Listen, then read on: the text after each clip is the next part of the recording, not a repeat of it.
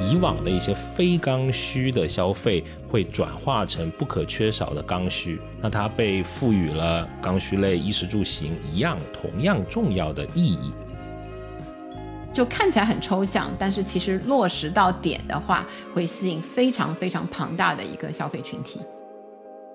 哎，大家好，欢迎来到最新一期的消费新知，我是 Neil。大家好，我是 Rene。哎，消费复苏啊，正在紧锣密鼓的进行。那人头涌动中呢，蕴藏的是被重新激发的消费活力。Z 世代的年轻人啊，出生和成长在这个经济高速发展的年代，他们追求情绪价值和个性化的审美，和其他的消费世代呢，有着明显的不同。从这个国潮信仰到颜值消费，他们对消费能够带来的安全感和幸福感，哎，有了很多这个新的体会，也。由此呢，诞生了很多新刚需。那本期节目呢，我们就来聊一聊年轻人在消费复苏时期的新刚需。本期节目由坚持真实价值、用真功效收获国货信任、拥有数百万 A 醇用户的国货护肤品牌 HBN 赞助播出。开心再次得到国货品牌的信任和支持。HBN 是目前国内口碑与销量增长迅速的新锐品牌，三年累计的销售额已经破了三十亿。哎，而且我最近也看到这个 HBN 上了央视网的一个微纪录片啊，叫做《崛起的中国品牌求真之路》，对他们这个产品的理念啊，印象蛮深刻的。比如这个真功效，还有这个拥有看得见的效果啊，很开心。我们这次能够得到 HBN 的这个赞助，当然我们的听友也有这个专属的福利，有五份来自 HBN 的试用尝新大礼包，有发光水、双 A 醇晚霜、咖啡因眼霜等产。品，我们呢都会在听友群抽奖送出。好，那还是这个啊老惯例，我们先聊数据啊，来自我们自己的研究啊。大家知道这个 Z 世代已经接近了三亿人，已经不是一个小众的市场了，对吧？是一个大块的这个市场。那我们在今年，也就是二零二三年的三到四月，我们团队在主要的一二线城市邀请了八百九十三位出生在一九八零到二零零五年。的消费者参与我们的问卷和访谈的研究啊，里面处于 Z 世代啊，就是。通常说的九五后出生在九六到零五这个年龄段的受访者呢，在六成，其余我们叫 Y 世代，也就是所谓的九五前，那出生在八零到九五这个年龄段的受访者，作为一个对比的人群，哎，我们就发现，在研究里啊，这个年轻人啊，Z 世代啊，对国产品牌的喜爱程度上升的前三个品类分别是手机、数码、饮食相关以及美妆护肤，其中这个美妆护肤。所代表的颜值类的消费，俨然已经成为了一个新的刚需。特别是像 Z 时代的女性的消费者，对国产品牌的爱好程度就非常的显著。里面有百分之四十四的人对国产品牌的美妆护肤品的好感度，哎，在今年是持续的上升的。当我们说年轻人总是在这个持续的变化之中啊，不管是在呃这个消费研究，还是在我们这个日常。的生活观察中，也经常会捕捉到这些变化的讯息点啊，比如阿老师有没有感觉啊？这两年年轻人结婚有点变晚了。嗯，确实有一点这个感觉。其实，嗯，参加婚礼的这个机会，当然也是与日。居少，对吧？那个是有机会参加的。这个近几年，比如近五年吧，你会发现这个新郎新娘啊，在上海的话，年纪都在三十以上的，三十出头的还挺多的。好像以前的感觉就是什么，呃，大就接近三十这个年龄段结婚的，吃喜酒的时候感觉还挺多。现在好像慢慢的在上升了。然后同样去看，如果三十朝上的这个亲朋好友里面的这个年纪的人啊。就是有情，就是有那个交往对象的情侣的，然后或者独身的，这些都挺多的。这个数数量，已婚的倒是就是一半一半吧。反而大家在三十到四十那时候没有什么太大的这个压力了。嗯，然后如果从另外一个角度啊看小的 Z 世代小的那一块的话，就是年轻人啊，就是我我其实有一些亲朋好友的孩子已经进到这个 Z 世 Z 世代的那个进门的那个年纪了，他，但是你去看孩子跟孩子就不一样，有一些这个少男少女啊，就是就对自己非常呃重视自己的外表。就追求美，颜值消费，对，只要父母就是乐意供给，就是愿意在这上面花点钱啊，什么衣服、美妆产品、配饰，开心自己想买了。就不超过自己消费水平的，马上就买，就活在当下，就这种感觉。然后还有一类的这个年轻人呢，同样就是大学生或者准大学生的这个年纪，对自己的人生规划非常的紧凑。就真的，我我我比他们大好多岁，我都用紧凑来形容了。是，就感觉比如说自己什么时候要读完这个研研究生。什么时候呃，可能要读完研究生我才会谈恋爱，然后呃，先那个找到好工作，然后可以谈恋爱了。那个比如说三十之前可以谈恋爱，但是三十五岁我才会考虑结婚。你看，在那个十七八岁那个阶段就开始搞的这些事情，表了啊，规划就是非常的有规划。然后你身边的朋友呢？就你你你感觉他们就呃，比如说在杭州嘛，嗯，是有有那个呃，结婚的时间也会有变晚的这种趋势吗？就近几年我就没有参加婚礼了，就近五年吧，可能都没有啊，没有 机会。你这个什么意思？不是，是朋友少嘛？机会，对对对。啊，呃，当然我我确实看到，呃，就是传统意义上啊讲的这种晚婚晚育年龄段的这些朋友，他可能还是在选择独自的生活。当然，他这个独居的生活也很精彩啊，比如说啊养宠物啊、健身啊，比如还有刚才你提到了颜值类的这种消费，他们会买成套的。化妆品啊，护肤品啊，盲盒也是成套的，都端盒，不像我这种抠抠缩缩买一个喇布布还要跟老婆报备啊，就非常愿意为颜值这个花钱啊，就另外一种意义上，除了自己的那个颜值，然后为了好看的东西，就美的东西来花钱，是是是是，所以年轻人，你看，呃，他的这个市场大，然后。人群呢，也也虽然他们都处在同一个年龄，不同的那个追求也是非常多元化的。然后我们看我们之前做的，就之前提到的这一个研究里面，也发现这个受访的年轻人，如果今年去看这个年龄层的话，也是有一些特征啊，比如说。在居住城市的变化上，就这些年轻人很多是经历过这个城市的迁居的，通常是在比较小的城市往那个比较大的城市迁居。当然，这个一般都不是主动的，都是由他们的父母完成了这一个呃城市迁居的这个过程。他们至少三年之前是有从这个比较低线一点的城市迁居到高线城市居住的经验，其实比 Y 世代我们说的这个九五前的人要比例要高的。另外就是一二线城市里面啊，Z 世代人群里独生子女的比例还是比较高，所以即使是我们看很多的那个受访的这个年轻人啊，目前没收入或者其实年收入比较低，但是一些高消费的产品在他们这一个已经购买的清单里面也会出现。另外还有一个就是，他们比我们现就我们当年在这个年纪的时候经历的事情要多。他们有很多的重要的人生阶段是处在这个 Z 时代这个阶段的。就我们受访的这些这个人群里面，有百分之十二在去年或者今年是考研、考编，然后有百分之四十一的在找工作或者换工作的这个阶段，然后有百分之十已经是在创业的这个阶段。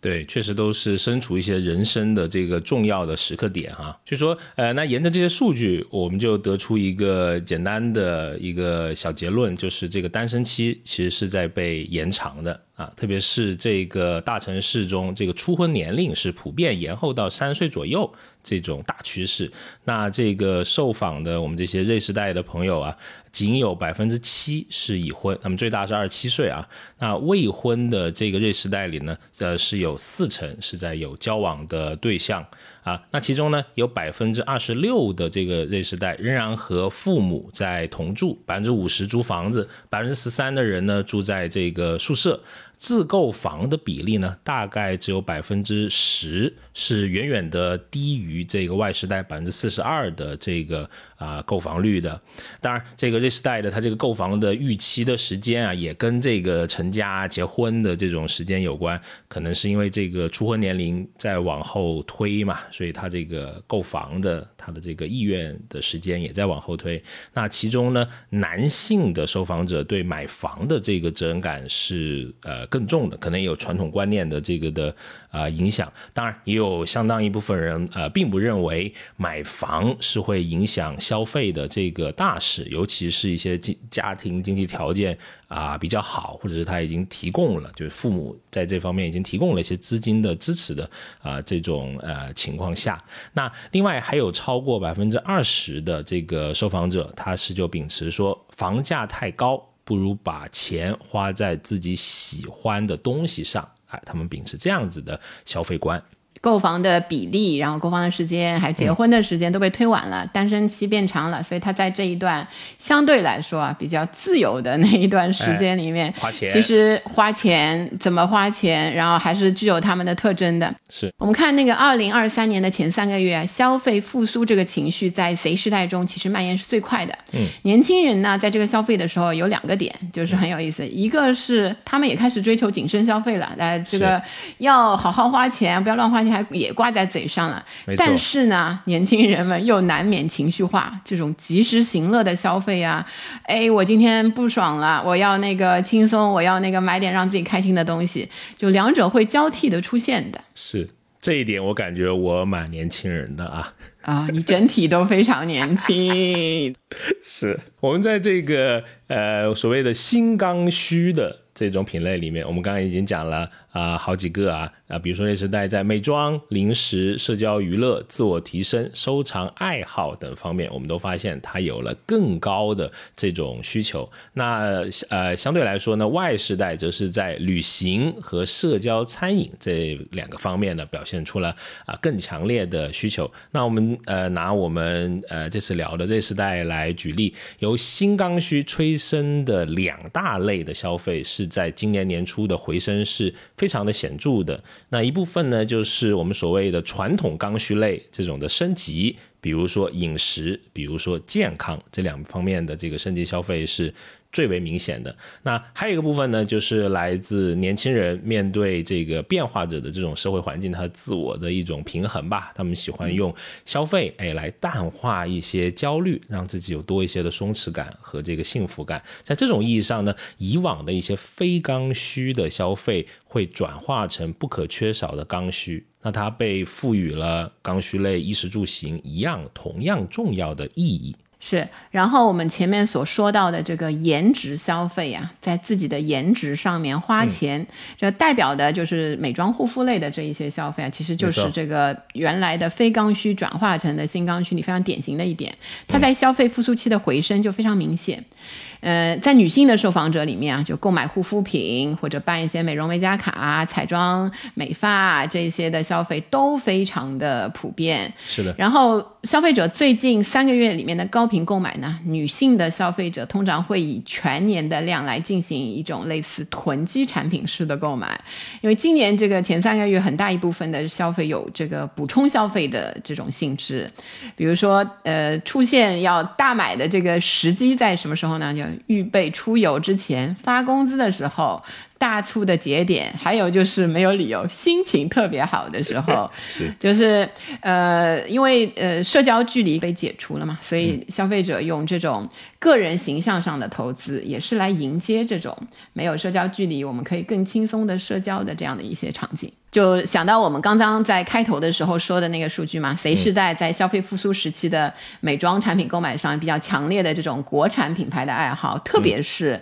Z 世代当中的女性的消费者。对国产品牌的爱好程度呢，在这几年始终保持在一个比较高的水平，对吧？男性的消费者听到了吗？就是也也要对这个美妆，一个是对美的这个追求也要起来。呃，傲气面对万重浪，热血像那红日光。啊好，就不是又不是又不是跟你对暗号，真是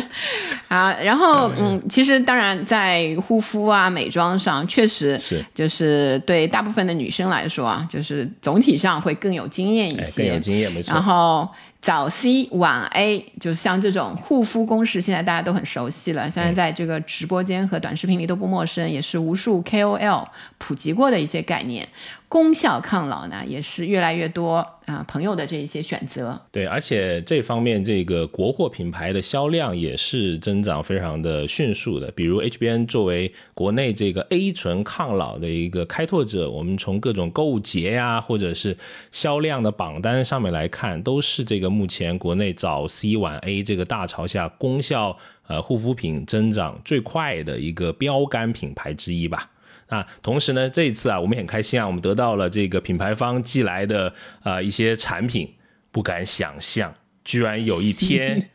我 Neo 老师 A.K.A 小刘，居然也会收到护肤礼盒啊，而且大手笔一整套。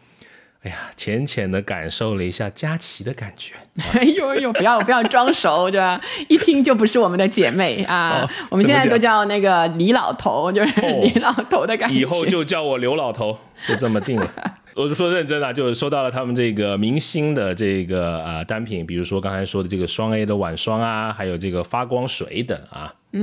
当然，我们不是那个美妆博主啊，这也不能很专业的去哎是阿老师也收了一套啊，这个一模一样。在用，啊。在用，对对对对对，就是当然我们也是从那个普通用户的这一个角度，首先嗯感觉不油腻，蛮清爽的，吸收也非常快，而嗯。且味道是淡淡的，就我不喜欢那种比较浓重的香精的那种味道的。哎，是，而且我觉得有一点这种呃产品的设计，呃，蛮打动我的。比如说它这个双 A 晚霜啊，就是有一个圆柱形的这种瓶子嘛，中间有个这个小洞啊，这个按压就能获取，那不浪费的同时呢，呃，就是觉得蛮干净、蛮精致的。啊，对对对我我跟阿老师分享完这个，阿老师就说：“哎呀，这个是一个大趋势啊！”嗯，对这一。看就是经常护肤套装经常买的人啊，不一样啊。毕竟比你护肤的年龄会吃长了这么几年，对吧？那个 这一点我我就这当仁不让了，比你是好一点点，对吧？啊那个豪气面对万重浪啊，你也面对一下。那还有一类是这个呃，从非刚需慢慢的转向这个我们所谓的刚需的，就是强社交性的这种娱乐消费。因为我们呃前两三年是一个比较低频的这种线下社交嘛，像你说的有社交距离啊。那在今年的这个头三个月，这时代呢发现社交距离已经是解除了啊，这个可以自由活动。那他可以用自己的消费热情在表现着这种他们对社交、对娱乐的这种热爱，特别是呢那些耗时短，然后社交距离近、人员密度大的这种活动上，我们都发现这时代都表现出了更高的这种热情。我们从我们的这个访谈的数据里面可以看到，有将近两成的这时代的这个呃消费者呢，在今年是消费过帮助社交的产品，而且六成左右已经去过了一次以上的电影院，这个是远多于 Y 时代的啊，而且三成的受访者已经在 KTV 消费过一次以上。啊，还有呃，有趣的是啊，这种所有的这种强社交型的这种呃线下的呃娱乐里面，比如说什么露营啊、飞盘呐、围炉煮个茶呀，还有阿老师今天早上告诉我什么冰茶呀，我没就是还没尝试过啊。就冬天的时候，不就是围炉，然后还可以烤烤火的那种感觉热。对对对，嗯但你夏天你就吃不消了吧？然后外面哦三十五，里面烤火，就是是桑拿的那个意，所以现在就有一种那个冰茶，就是那个、哦呃，还搞一点什么二氧化碳的那个干冰的那那个东西在那儿冒冒烟啊什么的，然后拿到的是冰冰的那一种那个饮料，啊所以就就也是有按照四季调节，对对对。特别是我们聊了这些活动呢，有交往对象的 Z 时代年轻人的朋友会有更高的啊、消费热情，那单身的朋友呢就哎稍微少一点这方面的消费的动力。当然，他们同时觉得在线下拓展这个交际圈是有意义的。不过呢，独自娱乐和社交娱乐同样重要。是的，大家对这个娱乐性的消费展现出的兴趣啊，实际上也是表现了大家对这种本来非刚需的啊，现在愿意在这个非刚需的上面花花大钱了，然后也是把它转化成像现在年轻人的刚需一样了。其实也是跟他另外一个 Z 时代的呃，在这两年的这个变化也是分不开的，就是他们的收入的变化。嗯，就一个是呃他的。更强的这个消费底气啊，来自他们比较乐观的收入预期。所以今年的这个前三个月呢，有大概四分之三的 Z 世代收入跟去年同期的相比是不变或增加。然后他们对那个收入的后面的增长的预期也会更乐观一些，就让他们有更高的这个消费底气。另外，Z 世代。它有一个跟 Y 时代不太相同的，它有一些是未成年人，有一些刚刚成年、刚刚入社会，嗯，所以它的这个购买力啊，不仅是自己的收入决定的，还有加上这个父母的收入，对对对对对，所以我们看这个有三成的我们这这一次的受访者是生活在中高收入家庭，也就是家庭年收入大于二十万的这一个家庭的背景当中，所以即使他现在是零，或者就收入是零，或者那个可能刚出来年薪在五万以内啊，就比较不是那么高的，但那个不影响他的购买力，就他仍然可以去看更多的那些东西。这就是我们看到啊，今年这个演出市场上啊，那些票价。就真的是非常的火爆，真的火爆。呃，这个就是这种线下演出，一个当然有前面嗯停停了一段时间，大家有一个呃喷涌式的爆发的这一个原因。他这种演出当然带来比较高的是这个情绪价值，所以 Z 世代他们这个圈层的文化当中啊，就是在这个圈层在呃都迷恋这一个歌手这一个乐团。这个圈层跟圈层之间，在这个圈层里，你只要愿意，你就会非常非常愿意的花钱。然后其中呢，一线城市的女性的 Z 世代消费者是特别愿意花钱的，就音乐剧、演唱会之前的那个相声啊，一些其他的那一些各种的演出啊，上面他们会直接选择中高档的那个票价。就我有时候还是会先看最低的那些票价有没有卖掉，然后再往上升。真的真的真的，哎呀，我们很节约的。还有就是。是溢价的出现，就我们俗话说的黄牛，当然还有一些那个现在有一些 嗯售票网站，其实也是有加价的那一些，所以就一连串的 Z 时代当中啊，一个是抢票，还有每个人手上都有一些黄牛，然后到有一些知名的歌手乐团演出的时候，你看到到处都是就是讨论，对吧？能不能帮我抢个票啊？大家多一个人多一份力量啊，对 就类似这一些。是爆一个小料。阿老师这个手速非常厉害，因为他居然抢到了五月天的一张票，了不得呀！帮别人，因为也不在我的城市嘛，哎呀，我就了不得。手术是确实，现在抢票社交，因为我有了这个这个呃小能力之后啊，就 也有人来帮忙，就十次大概能抢到一两次，也不是成功率特别高。不过我也拜托那个就是牛老师也帮我抢过票，现在这个社交真的是。一样一样的，对，抢票是这个社交生活的一个部分。那天那个阿老师问我在吗？十二点的时候有空吗？我以为工作来了，对吧？特别激动，我说没问题啊。这个虽然有事，但是还讲，哎呀，您说吧，什么事？帮我抢一下上海电影节的票吧。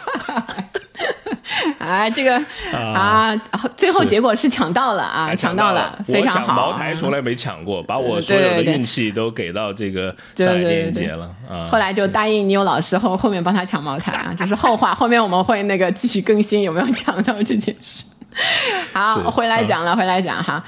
所以我们刚才讲的是那个非刚需，然后在那个消费复苏的时期转化成的那个新的刚需。嗯。然后实际上一些传统的，我们说衣食住行嘛，那一些品类上，其实也会有新的刚需出现，也就是实现的这个升级，消费升级。然后比较明显的就是饮食跟大健康这两块。没错。我们先看那个饮食啊，饮食消费升级的品类的前七位，我们在最近的研究当中发现，就是比如说水果、海鲜、肉类、零食、乳制品、奶茶、咖啡类的饮品、社交餐饮和面包烘焙。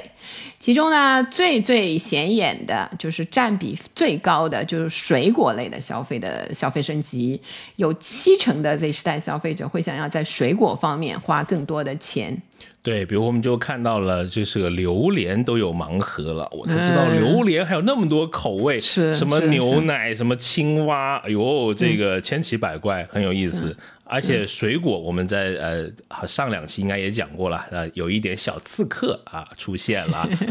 对。然后在零食和这个奶茶、咖啡的消费上呢，那 Z 时代的朋友的支出的欲望也很强烈，嗯。与这个水果零食可能有点朝高端化的这个趋势走的话，茶饮呃和这个咖啡的消费是以频次来取胜。其实很多品牌现在也在不断的在在打这个价格的区间嘛，比如说像喜茶一样，它也会把价格在呃往下探。那年轻人会觉得咖啡茶饮这一块要感觉随时随地都要可以喝。啊，不会有什么拒绝的心情，所以呢，不少的年轻人会叫什么口粮咖啡、续命咖啡、续命奶茶，是啊，那这个刚需化的特征是非常强烈的。是，然后包括在这个社交餐饮上，有固定收入的 Z 时代的消费者，比往年的人均这种社交餐饮的消费提升了百分之十到百分之十五。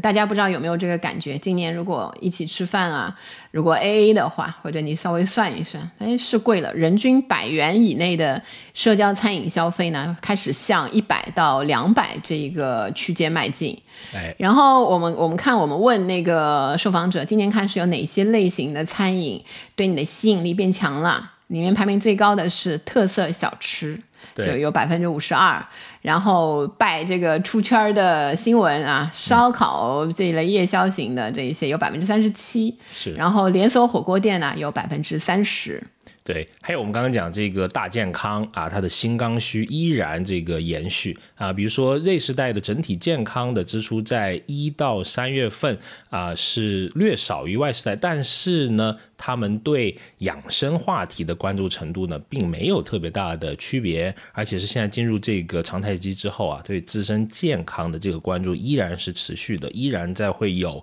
啊这些方面的消费的投入，那具体落在这个健康的。产品上，两代人差不多都可以是在这个睡眠改善、保健啊、泡脚、功能性的这些食饮，它这个比例是差不多的。呃，啊特别是还有一些很好玩的，它是呃本来是这种传统养生概念，它进化来的这种方便产品啊，这个瑞时代的兴趣是更高的。比如有哪些呢？比如说有中药饮片，有什么养生壶啊，现代化的一些呃养生产品吧。嗯，然后我们去看那个社交媒体啊，也会有同样这个刚成年就养生的这种趋势。我们说，哎，这么年轻。然后看这个 B 站上有一个新闻啊，有一条这个国家体育总局版的八段锦的视频，在 B 站上的播放量超过了一千万次。就是年轻人们啊，你们的兴趣很难琢磨啊。我也学着打了一下这个，哦，其实就拉伸嘛，我觉得蛮蛮好的。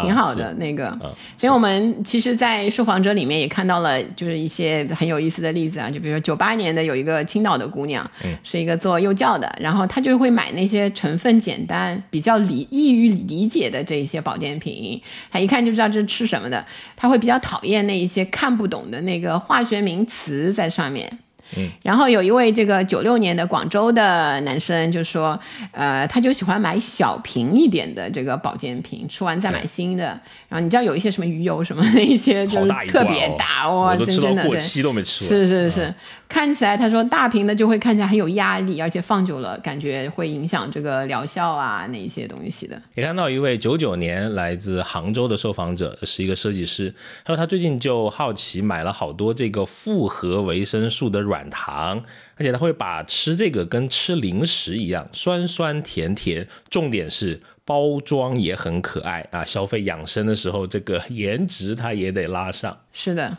然后消费者有了这些新刚需呢，在其中其实消费的时候啊，还是会有一些特点出来的。所以我们给给大家稍微了总结出了三个特点，其中第一个就是追求真实有效，就因为产品知识啊。这些消费者越来越丰富了，他们不再盲目的追求国际大牌了，而是希望用到的产品呢是真实有效的。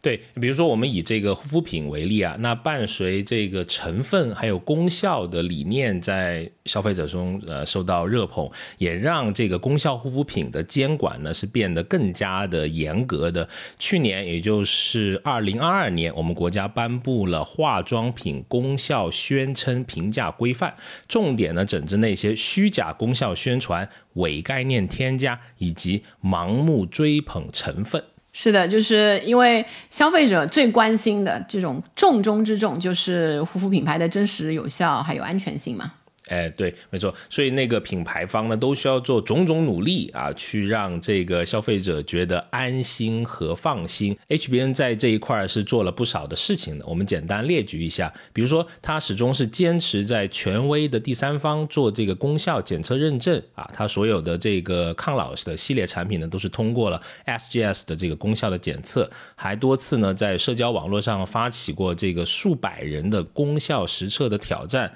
它的官网上。呢，也写着秉承拥有看得见的效果，哎，这种理念。那用这个小时髦的话来讲，就是很希望把这个真功效刻进 DNA。是的，除了这个追求真实有效之外呢，其实新刚需里的第二个特点就是对国潮的这个信仰，国潮品牌的热度在今年还在继续的上升。就开头的时候我们说过，年轻人对国产品牌的喜爱程度上升的这个前三品了呀。呃，手机数码，像手机数码跟去年相比，就有百分之三十三的人喜爱度有所上升。就这个不是那个喜爱的比例，是继续上升的那个比例，对。然后继续上升的第二名排位的是那个饮食相关的，所以有百分之二十九的人继续喜欢，比如说本地的呃国内的那一些有名的这些小吃啊，那一些或者是品牌啊，那一些餐饮啊这一些东西，大家都会更感兴趣。然后在后面的美妆护肤，就是也是达到了百分之二十八。好，那来到第三一个特点就是兴趣类的消费啊，从这个以往的性价比到了性价比，它这个性价比呢，我们是兴趣的兴，因为相较于呃这个经常去比较性价比的 Y 世代呢，Z 世代的消费群体，他会。更凭自己的兴趣来消费啊，追求我们讲的性价比，高兴的兴啊，不再那么纠结于价，而是我要我自己觉得好用，我要我自己觉得好，会成为他一个消费的一个重要的这种标准。所以你看，就是我要自己就是觉得好的，我才是觉得好的，嗯，就是是随时代变得非常有主见的这样一类的消费者的重要的特征。没错，然后和他们相关的。你会看这种轻松治愈类的减压型的消费，就完全按照自己的主见，我看让我自己开心的这种消费，就变得消费呢消费力就非常旺盛。像这种二次元的消费，就是唯独在年轻的这个人群当中进行的轰轰烈烈的。然后还有呢，就是今年比较流行的寺庙经济、寺庙咖啡那一些相关的。对，所以二零二三年的这个春天，对吧？一个热点，寺庙旅游。年轻人除了海滨度假、主题乐园那一些，越来越多的人选择把放松身心的方式放在寺庙里面。有一个数据就是，二月以来预定寺庙景区人群里面，九零后、零零后占比接近百分之五十。所以他们说，这个年轻人正在成为点燃寺庙旺盛香火的主力。周末呢，也是年轻人去寺庙的热门时段。然后包括有一些嗯寺庙推出了这个咖啡嘛，就是给原来常规的那些品种，然后取上一些比较佛意有禅意的那一些名字，也是深受，就经常可以看到长长的那个排队的队伍在那边出现。所以和那个 Y 世代相比啊，半数的那个 Z 世代，我们这次的受访者今年有过和玄学这一类相关的这一些消费，呃，比那个 Y 世代会高出百分之十。是，像我的这个修行之旅啊，众筹的修行之旅都没有开始啊，行动力还是差了一点呀。一二三，要出个链接是吗？对，点一点，把那个单程票，把那个牛 牛老师送到哪里来着？把刘老头打在弹幕上。好好啊啊！当然，我们发现一些这个积极进取的这种知识类，特别是速成类的呃消费啊，不管它后面有没有用，但是它的消费的意愿度是在明显的这个增长的。还有我们很好玩的发现啊，有一些令人意外的，可能这些产品本来是我们觉得可能年纪再长一些，它才会呃涉猎，比如说一些贵价的这种珠宝首饰。比如说，对对对，哎，钓鱼啊，或者是买个车，买个什么 SUV 就大一点的这种车，也是现在部分的这时代的受访者他们已经涉足，或者是已经在这个规划消费的这个选品哈。对，我们可以看到，在整个这个到目前的这消费复苏当中，Z 世代是非常有力的一个推手，他们为消费复苏付出了非常多的这个热情。所以在这种表现背后，到底是一个什么样的消费心理在支撑着这一个人群呢？其实有点，嗯，让让就跟想象记一样也不一样。一个就是因为他们其实是因为焦虑度非常高。所以推动了他们不断的在在消费，用消费来解忧，所以也就是冲动消费会发生的非常多的这一个原因。然后随着这个今年啊，国内扩大内需、促进消费的政策方向非常明显，所以 Z 世代又成为了对变化最敏感的一个人群。就是他们一旦呃觉得危机，有时候有危机来临或者危机的减弱，对心情上的影响其实是非常敏感的，焦虑感的波动也是非常大的。今年的前三个月里面啊，总体上 Z 世代的焦虑程度是处在比较低的时候，但是呃，有百分之二十四，大概就是四分之一的 Z 世代人群啊，他的感知到的焦虑感是时高时低，情绪的起伏特别大的，所以也就导致了很多的冲动消费，往往发生在这种自我安抚情绪的努力当中。对我们说一些具体的这个小案例啊，让你有一个更加具体的这个呃观感。比如说在饮食上面啊，我们有一位这个受访者就写啊，他买了这个产品，为什么要买呢？因为想起来就要吃一点，所以呢，近三个月花了五千块钱。啊啊，比如说在这个呃线下娱乐方面啊，他买了一个 Blackpink 在澳门演唱会的门票，嗯价格都没问，买到了就觉得赚。是两千九百九十九，还是也有花成万的，听说。对，你还有路费什么加起来，那又更高啊啊！比如说在这个美妆护肤上面啊，有一位受访者是这么写：新上线的化妆品套装一上线就买了，大概付了一千块左右啊。最后一个小例子就是旅游方面啊，他是这么写的：心血来潮就想跟朋友们去五台山。也就花了几千块钱吧，所以你从这些小例子，你就能看到是非常需要这个即刻满足与情绪价值的。情绪价值是吸引 Z 时代的朋友消费的一个非常重要的这种因素。我们在受访者里面，超过半数在决定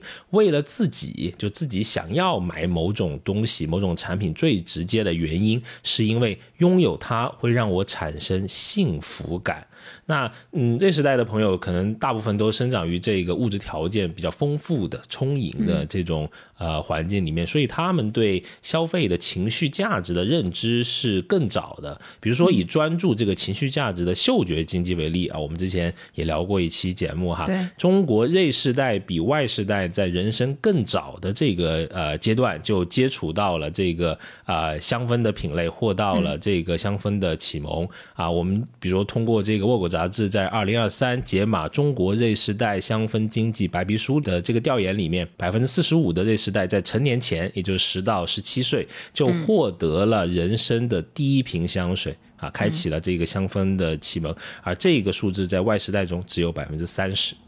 对，就是你有老师可以准备起来了，就是孩子的第一瓶香水选什么品牌，对吧？很决定他以后的这个嗅觉的品味的导向啊，可以想好了。能不能不让他买了，省点钱，还要买 Switch 的卡带呢？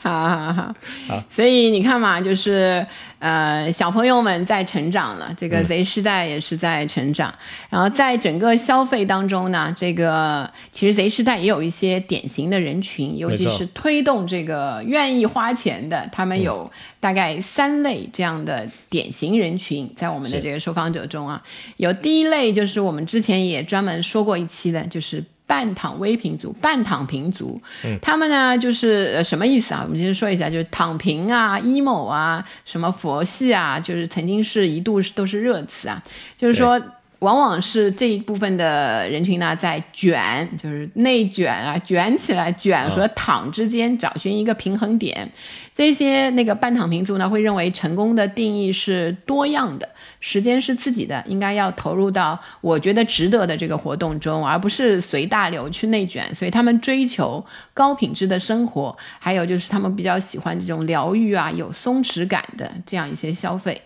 呃，有一个例子可以让大家。呃，体会一下，就是有一个九八年出生的北京的女生，她是做这个银行柜员的工作的。我现在的每周的安排就是两到三天会上瑜伽课，然后时长其实都是有，嗯，可能时长一两个小时，然后加上路上，他所以他每天下班包括休息有一大段的时间是在瑜伽上面的。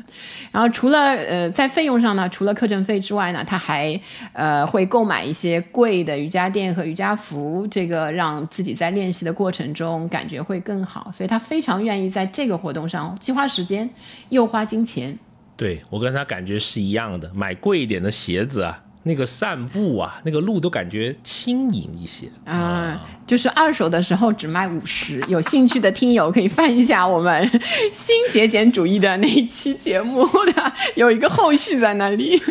对对对。真的，后面我又去又去放了一双六十五，那一双贵一点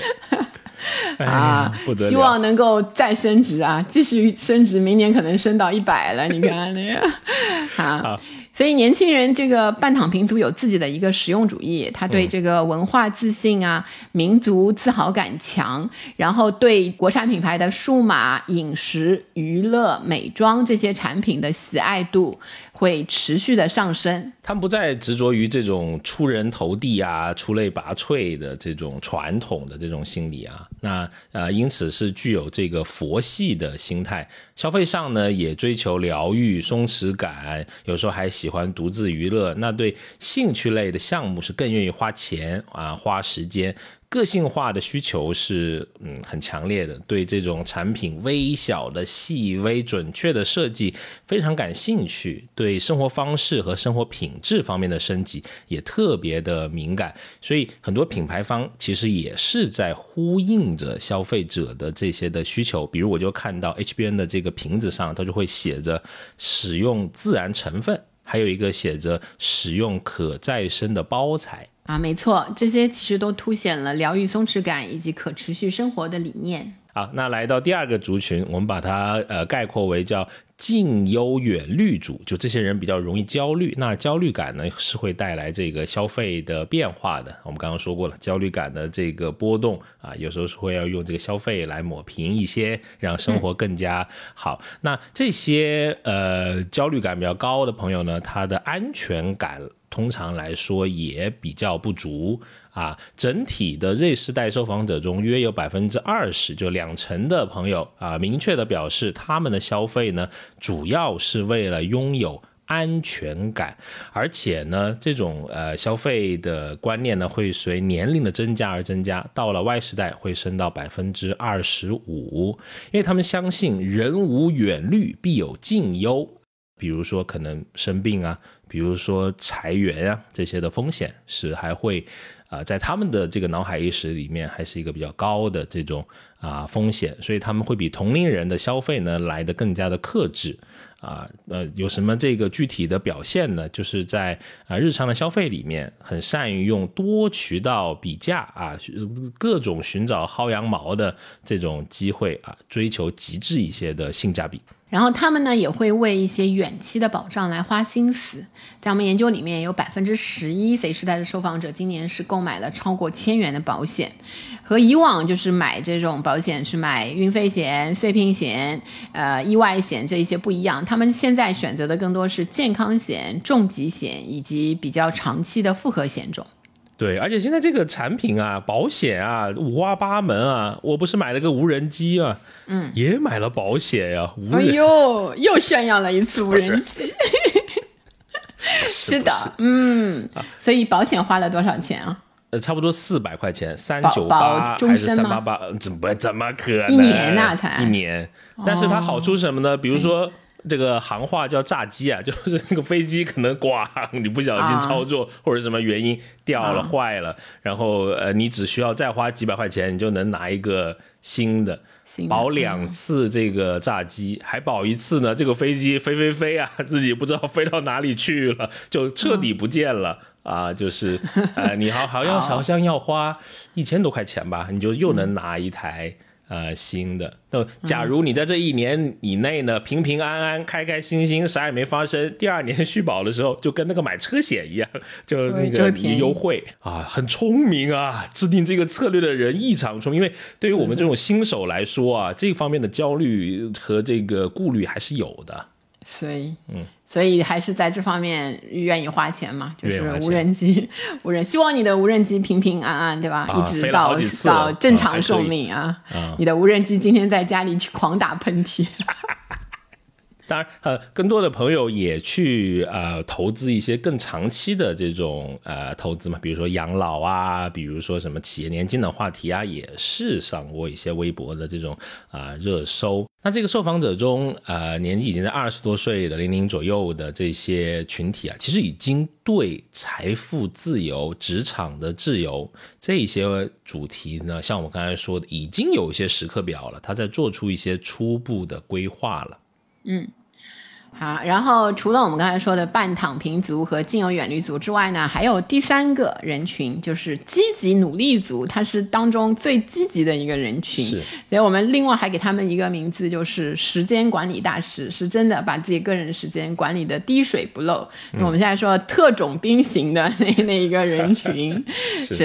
然后这一种呢，其实如果要解释为什么他们会非常的努力啊，有一个就是可能是一个导致的原因，就是。同柴压力，就有一个时间焦虑的泛化，在我们说的零零前的群体，就是二十五岁年过二十五岁的这个 Z 世代中呢，更加普遍一些。就是嗯，很多的那个 Z 世代，我在今年的这个访谈当中啊，他们说在知识付费上面，今年花了挺多的钱，几乎是一掷千金。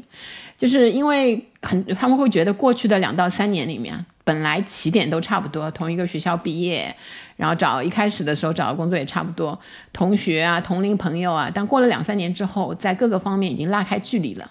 所以落后的那一些人呢，常会有啊，我虚度年华了，嗯，这样的一些感觉。所以很多速成型的知识消、知识付费类的产品啊，这这方面正好打中了年轻人的痛点，他们非常乐意在减少焦虑、鞭策自己这两方面追加消费跟努力，用更快的这个吸收知识来追回时间。对，刚才阿老师讲这个同才就是同辈啊，就是同辈人这个意思，对吧？比如说我的同才压力是什么呢？就阿老师去上海电影节，我觉得他非常开心，那我也定了一个去日本玩的这个计划。哎呦，哎呦，好啦，不发表意见啊。好，那我们看我们在被访者里面的这个例子啊，给大家呃那个描述一下现在瑞士代的一个同才压力更直观的这个印象。我们。我们有一位受访者啊，零一年出生。我们从他大一开始呢，就呃进行这个跟踪研究啊，直到他最近应该保研了啊，这个学业成绩应该很不错。看我们选人的眼光 还是有一些的。是是是。他从大一开始啊，就不断的实习，从未间断。那最近也是去了一家不错的这个金融类的公司，在继续实习。这真是一个实习老人了 啊！不断积累经验，对对对。这个这个简历里面，感觉这个一张 A 四纸都写不完他的什么一张啊？起码三张，这个人生。现在流行要减额名要啊啊。啊。那还有一位是九六年的这个程序员的一个受访者，他在一个非常高强度的这个工作环境下，但依然这个挤出了时间啊，考上了一个非全日制的研究生。那他们作为这些想要主动控制时间的消费群体，非常热衷于去。啊，消费中体现出来的速度文化以及效率文化，对生产力工具型的这些产品是更为的热衷。消费的这种产品里面呢，具体来讲，就比如有有什么呢？有高效利用时间的定时器，就什么番茄时间呀，啊，这个我也玩过啊。什么稳定高速的路由器啊，还有刚才讲过的速成型的知识付费类的产品啊，还有类似像搞钱相关的这些短视频啊，一对一面对面的教学辅导啊，读书 APP 的这种会员卡呀，都是他们比较热衷于消。费的一些品类。好，我们今天讲的就是年轻人们在消费复苏时期出现的一些新刚需，啊，有一些是新的，有一些是原来的一些消费升级。所以我觉得对这个品牌商来说啊，做或者做营销的这一些人群来说，可以去想一想，抓住这个 Z 时代的人群，等于抓住了最最有潜力的这一部分的市场，尤其是他们展现出来的非常有别于其他时代的，比如说对情绪价值啊，对即刻。满足的追求啊，这一些对幸福感的这一些向往啊，就看起来很抽象，但是其实落实到点的话，会吸引非常非常庞大的一个消费群体。